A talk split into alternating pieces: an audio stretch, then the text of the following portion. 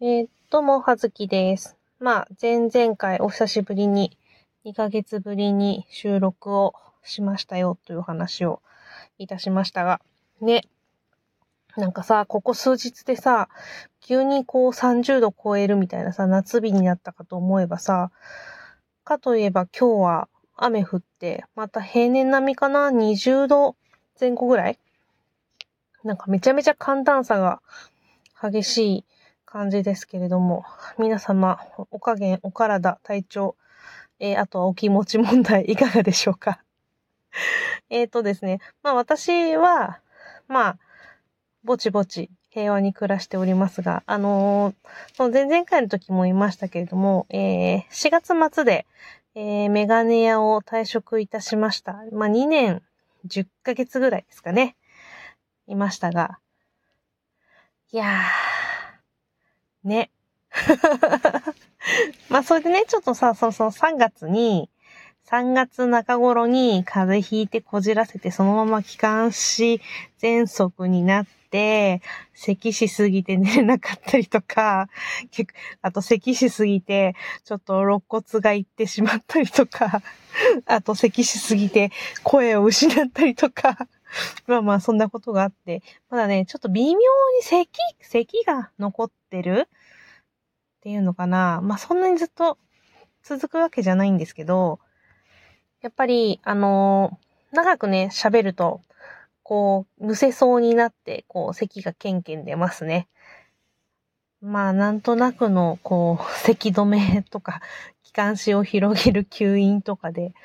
なんとなく、だましだましやっております。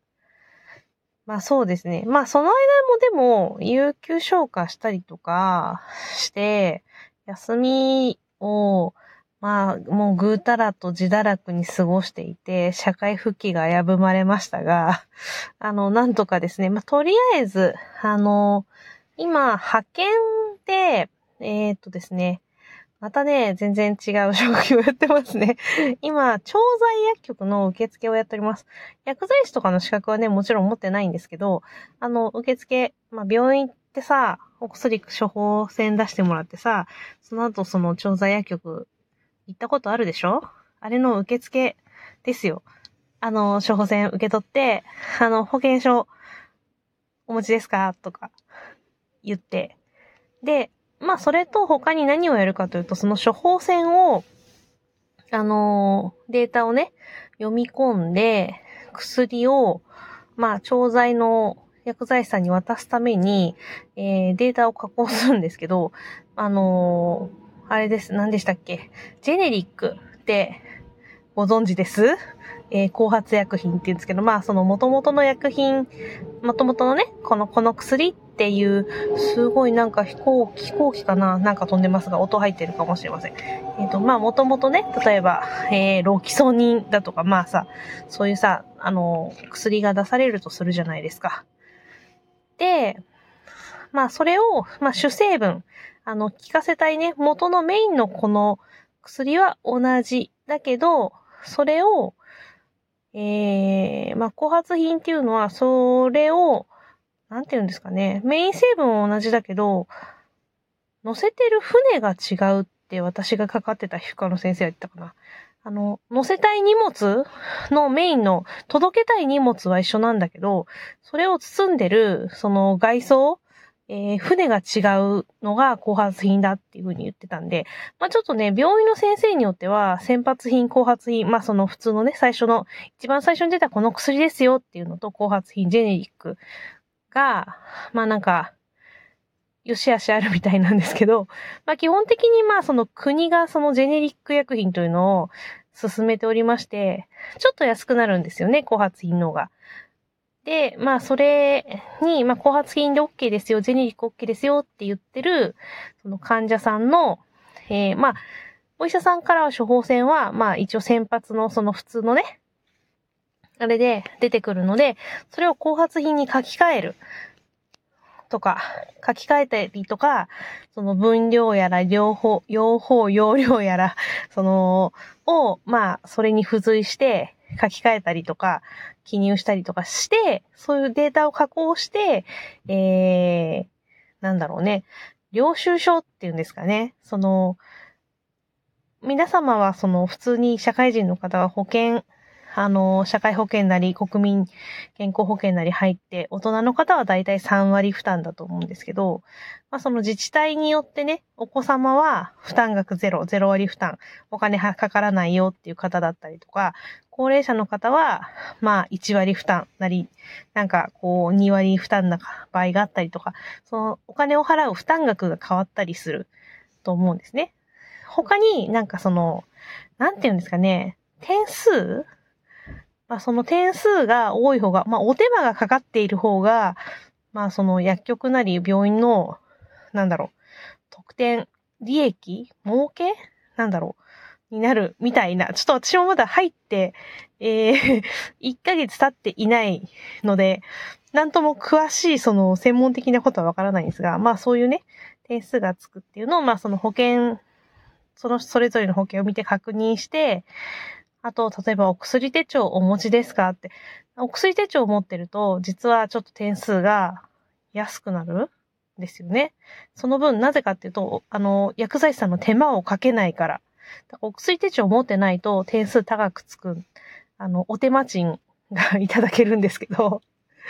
まあそういうのをね、あれを変えたりだとか、そういうね、なんかそれを打ち込み変えたりとかする仕事をしています。もう最初はさ、なんか、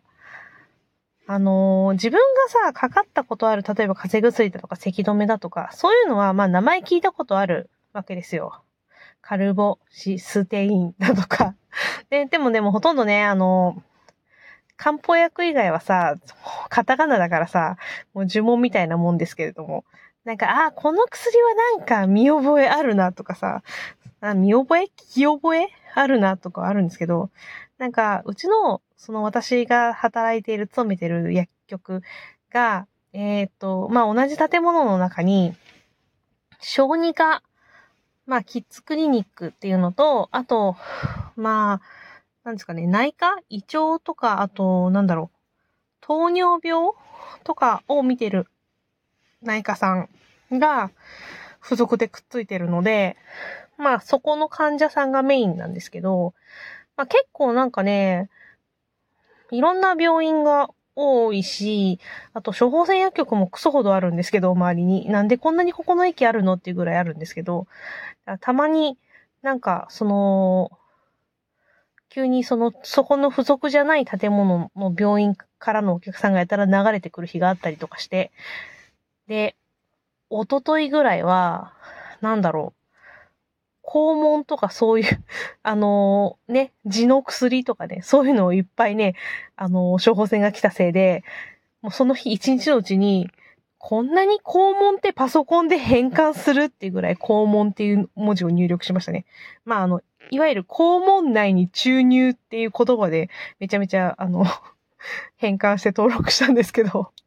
人生で、あの、一番肛門という文字を、あの、入力した日になりました でもなんか、全然来ない日はね、全然来ないんですよね。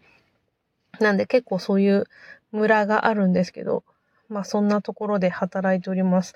今職場はね、あのー、まあそんなに大きい、まあどうなんですかね、調剤薬局の規模がわかんないですけど、全員、まあ女性で、えーと、まあ、年齢層、まあ私の上の方もいらっしゃるので、まあ40代後半か50代か、ちょっとお年の頃はわからないんですけど、まあお姉様一人と、あとはでも30代とか、あと20代、まあ、新卒の子とかもね、新入社員で入ってきてるから、20代前半の子とかがいるけど、みんな女性で、なんか、あとはその移動してきたりだとか、そこの調剤薬局自体がそんなに古くないのかな。だからね、みんなその、そんなに付き合いが長いわけじゃないらしくて。まあ私が一番後から入ってきてはいるんですけど、そんなにこう人間関係がそのガチガチに形成されたりとかしていないみたいなので、まあお互い探り探りなのかなよくわかんないけど、まあ今のところそのすごく平和に、誰それがちょっとどう、どうだよね？とかそういうこともなく、えー、あの、みんな大人な対応で それなりに、えー、仲良くやっているかなと思います。し、まあ今までの仕事に比べて、そのやる作業範囲がかなりその限定されているので、まあ忙しい波は来るんですけど、まあ今までに比べたら、どうってことないですよ、正直と。私は今のところ思っていますね。だってさ、もう一日中さ、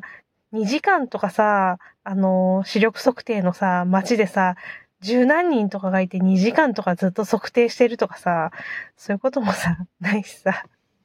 ね、なんか、お客さんが来てはさ、え、まだですか？とかさ、何分ぐらいかかりますか？とか、メガネ作るのにどれぐらいかかりますかって。まあ、今だと40分ぐらい。え、40分もかかるんですか？みたいなことをさ、え、メガネ作るんだよ。レンズ削って加工するんだよ。しかもあなた視力どれぐらいかもわからないんだよ。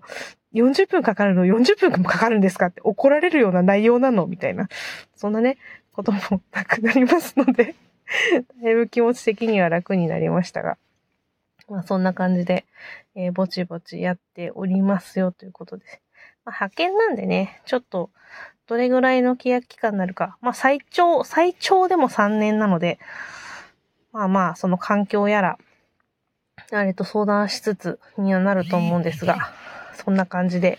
えー、平和に暮らしております。そんな近況報告でございました。ではでは、失礼します。